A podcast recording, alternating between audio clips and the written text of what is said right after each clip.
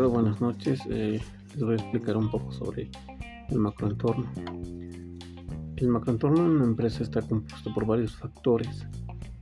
Eh, estos pueden ser demográficos, pueden ser económicos, tecnológicos, políticos, sociales, culturales y medioambientales. Estos factores afectan el entorno de la empresa. Eh, son fuerzas que pueden ser externas y y generalmente no son, no son controlables por la empresa. Eh, les voy a explicar cada uno de los factores.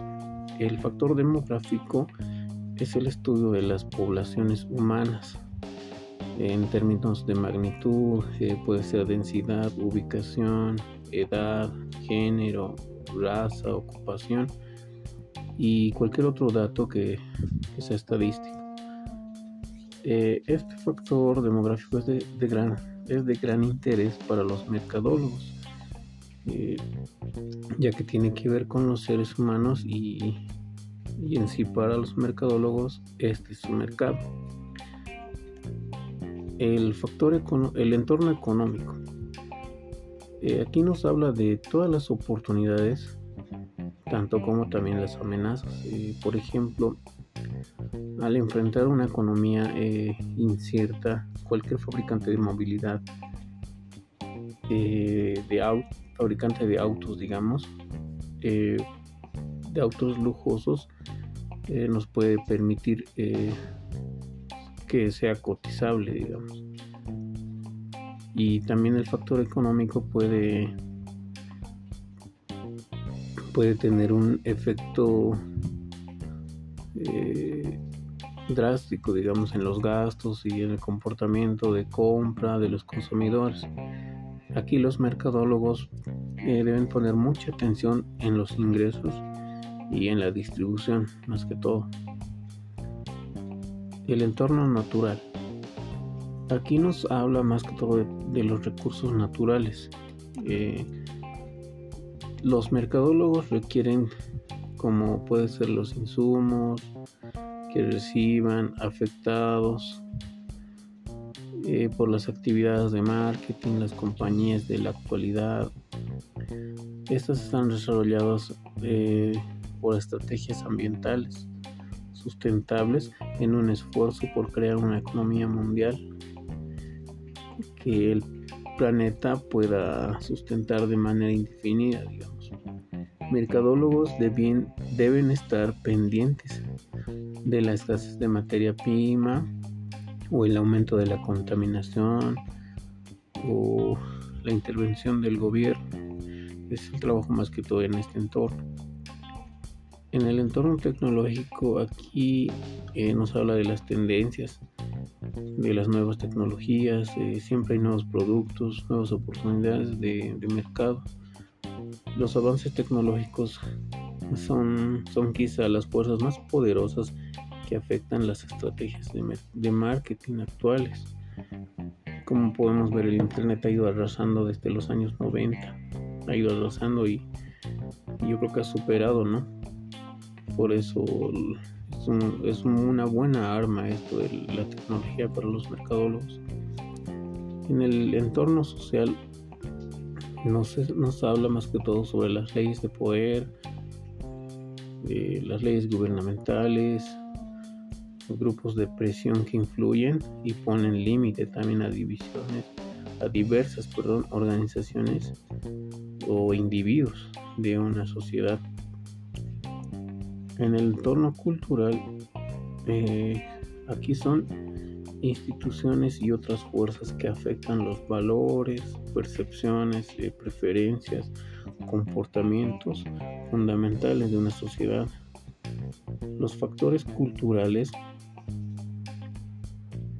afectan de manera importante también el pensamiento, eh, la cosmovisión, eh, el consumo de, de todas las personas Debido a esto, los de mercadólogos están, o bueno, deben estar muy interesados en el entorno, entorno cultural. Eh, bueno, eso sería ¿no? el macroentorno y sus divisiones. El microentorno de una empresa. Eh, ¿Qué es el microentorno? Estos son fuerzas o factores que generan influencias sobre la empresa, del cual ésta puede actuar en algún modo. Esto ya es dentro de la empresa. Aquí ya la empresa tiene mucho que ver y, eh, les voy a mencionar los factores que influyen en el microentorno. El primero es la empresa. ¿Qué es la empresa? Eh, los diferentes son los diferentes departamentos que forman la, misma empresa. Esto influye directamente en las funciones de cada departamento de marketing. Dos, los proveedores. Son todos aquellos que proporcionan recursos a la empresa para producir los bienes y también los servicios que ofrecen. 3. Los intermediarios. Son, estos son quienes ayudan a, la, a las promociones, distribuciones, eh, venta de los productos o servicios que la empresa ofrece para seguir con la cadena de valor hasta los consumidores finales. Eh, hay varios tipos de intermediarios, les voy a mencionar algunos. Eh, son empresas de distribución, eh, pueden ser empresas de logística, agencias de servicios, em, empresas minoristas, mayoristas o grupos de investigación.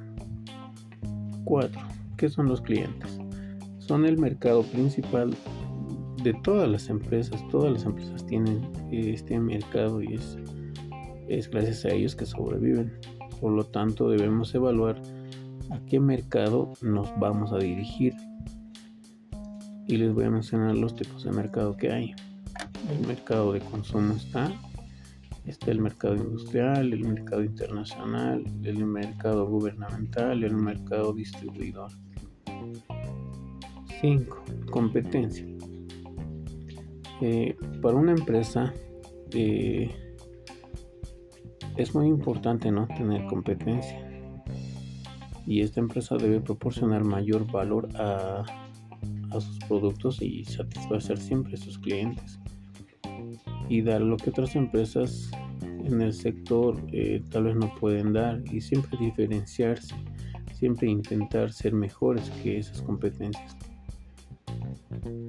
6. Públicos.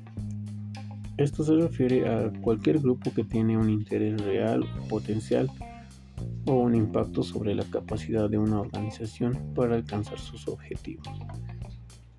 Buenas noches, licenciado. Muchas gracias.